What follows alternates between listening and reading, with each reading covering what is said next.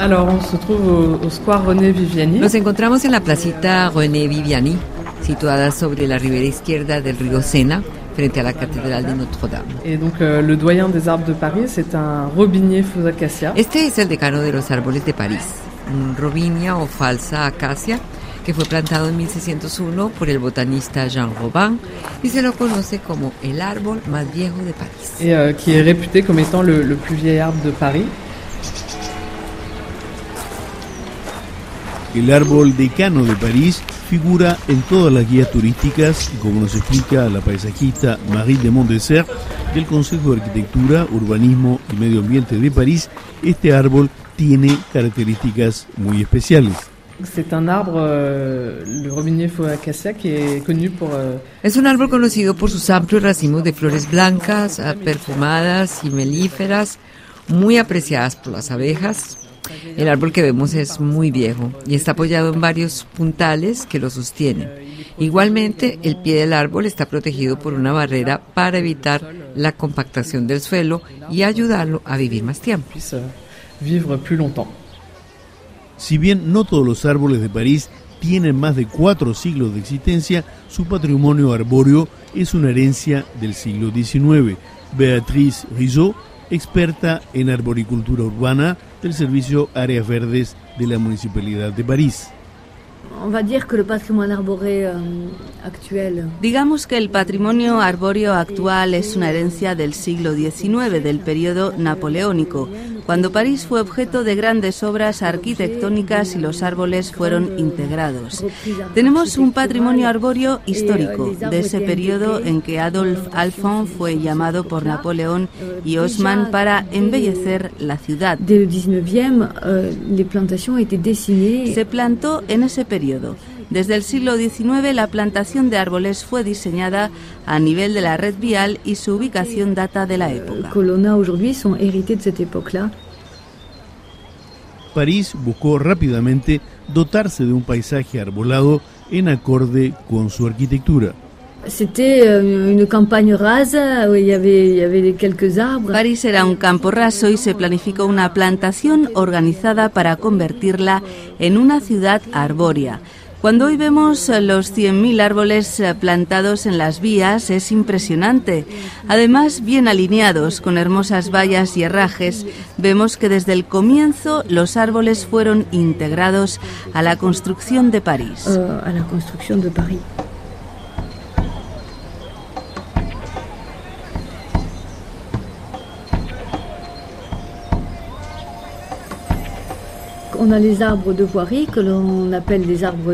Tenemos los árboles de la vía pública que llamamos árboles de alineamiento, que son unos 100.000 y unos 50.000 en los parques y jardines. Sobre el periférico, en algunas estructuras deportivas, en las escuelas y dos grandes bosques parisinos, el bosque de Boulogne y el de Vincennes. Los de la vía pública corresponden a un diseño muy antiguo. En los jardines como el de Monceau, Montsouris o Bichemont son jardines implantados en sitios de extracción de roca calcárea del subsuelo. Más tarde, esos agujeros fueron convertidos en jardines que hoy son muy hermosos. Réaménagé en jardin et aujourd'hui ça donne de très belles choses.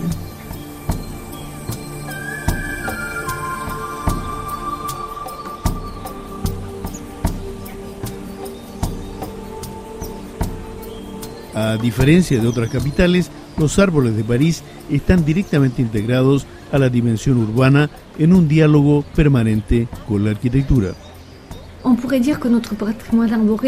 Podríamos decir que nuestro patrimonio arbóreo está muy integrado y adaptado a los edificios, en comparación con otras ciudades que más bien han pensado en un cinturón arbóreo.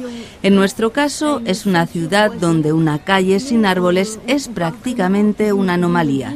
Esa es la característica, una canopea integrada al tejido urbano.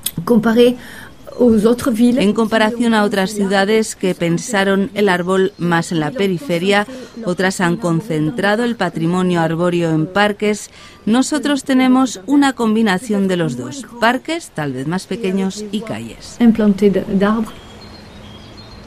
Otro ejemplo que podemos visitar es en la histórica Ile Saint-Louis. Ahora visitamos los álamos de la punta de la isla San Luis, que no pasan desapercibidos, son muy altos y majestuosos.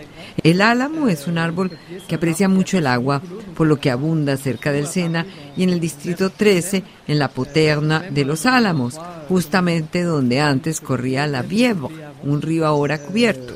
Donc c'est des, des, arbres qui supportent très bien l'inondation et le fait d'avoir les pieds dans l'eau. Son árboles que aman tener los pies en el agua y señalan la presencia del Sena. Son árboles que tienen un hermoso follaje, un poco plateado, que ondula con el viento. Son árboles muy apreciados. Assez apreciables.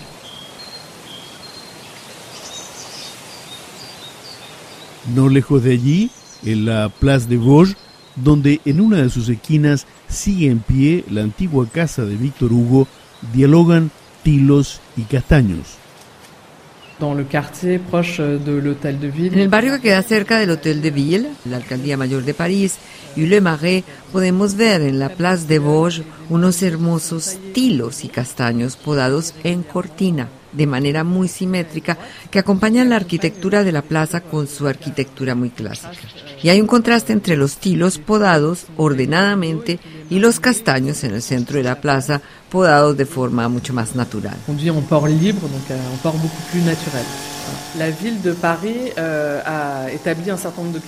La ciudad de París ha establecido un cierto número de criterios para clasificar algunos árboles como destacados.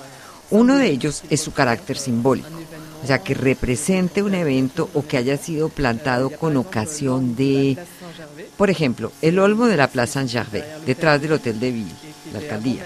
Otro era llamado el cruce del olmo, porque era el punto de encuentro para pagar deudas y créditos. Es un árbol muy antiguo que ha sido reemplazado y también una especie muy común en Francia como el roble o el fresno, pero que ha sufrido una enfermedad y quedan muy pocos. Este es uno de los que queda. Donc là, c'est un, un, un, des ormes qui, qui reste à Paris.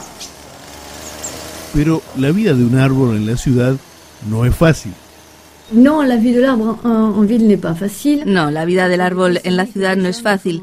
Desde hace ya décadas tenemos condiciones más calurosas y agresivas a nivel de la reverberación de la luz. No es nuevo para nosotros buscar especies resistentes y resilientes. Bon, alors maintenant on, a, on est monté d'un cran, bien sûr, avec euh, vraiment l'expression de ce dérèglement climatique. Es cierto que hemos subido un peldaño en la expresión del cambio climático. Las condiciones son duras porque estamos en zonas sedificadas. Todo es muy mineral, vidrio, cemento, calzadas asfaltadas, y eso acumula muchas calorías que son restituidas a los árboles, produciendo quemaduras en los troncos, falta de agua, todo es más difícil. Tout est plus difficile.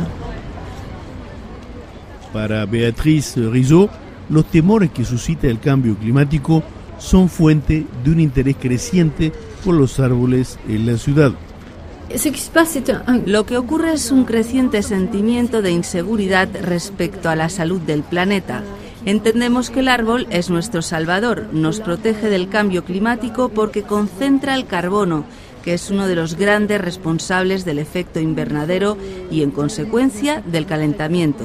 Comprendemos que el árbol será nuestra salvación y hay que preservarlo y tenerlo más cerca para evitar la catástrofe. Para mí es ese gran sentimiento de inseguridad respecto a la salud del planeta y a nuestra propia sobrevivencia que hace que hoy nos interesemos más en los árboles.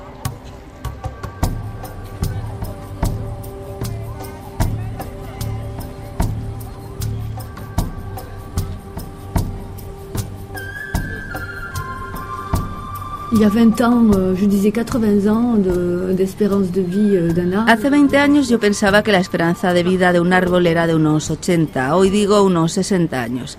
Tampoco plantamos en condiciones ideales. Hay que luchar permanentemente. Es la guerra entre el hormigón y la tierra, porque el ideal para un árbol evidentemente es estar plantado directamente en la tierra, en un suelo natural conectado a la capa freática. Pero frecuentemente hay que plantar en un medio 100% mineral y allí no podemos ofrecer condiciones ideales y la longevidad de los árboles se acorta. Donc euh, la longévité c'est courte.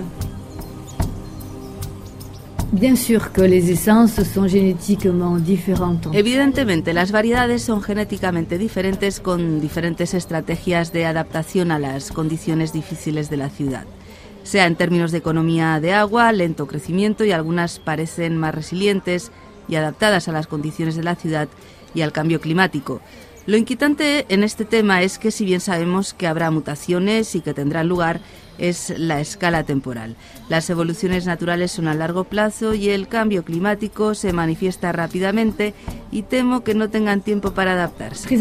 de temps pour s'adapter.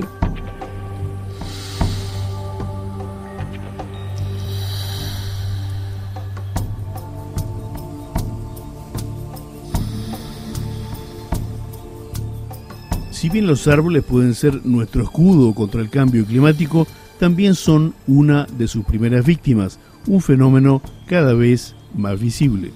En, en de, de. Efectivamente, en términos de intensidad podemos decir que lo vemos cada vez más y se repite cada año. Este es el quinto que explico la defoliación, es decir, la pérdida precoz de las hojas antes del otoño. Ça se passe en se manifester par perte de feuilles. Ahora ocurre en verano y puede manifestarse por la pérdida de hojas o de la corteza. Los plátanos pierden la corteza de manera impresionante. Son reacciones frente a la canícula. Si los árboles hacen eso es porque están en peligro de muerte. Si les arbres ne font pas ça, ils sont vraiment en passe de, de mourir. Pero aún es tiempo para apreciar el paisaje parisino y sus árboles sin olvidar sus aves e insectos. Uno no se da cuenta de la importancia que tienen los árboles con sus frutos y bayas que alimentan todos los pájaros y también a los insectos.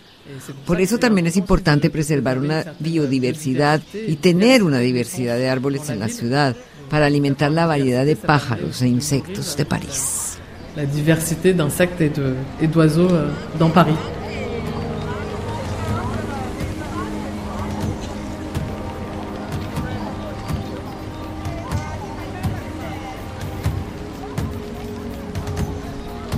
París y sus árboles, un reportaje de Orlando Torricelli para Radio Francia Internacional. Realización Pierre Zanuto.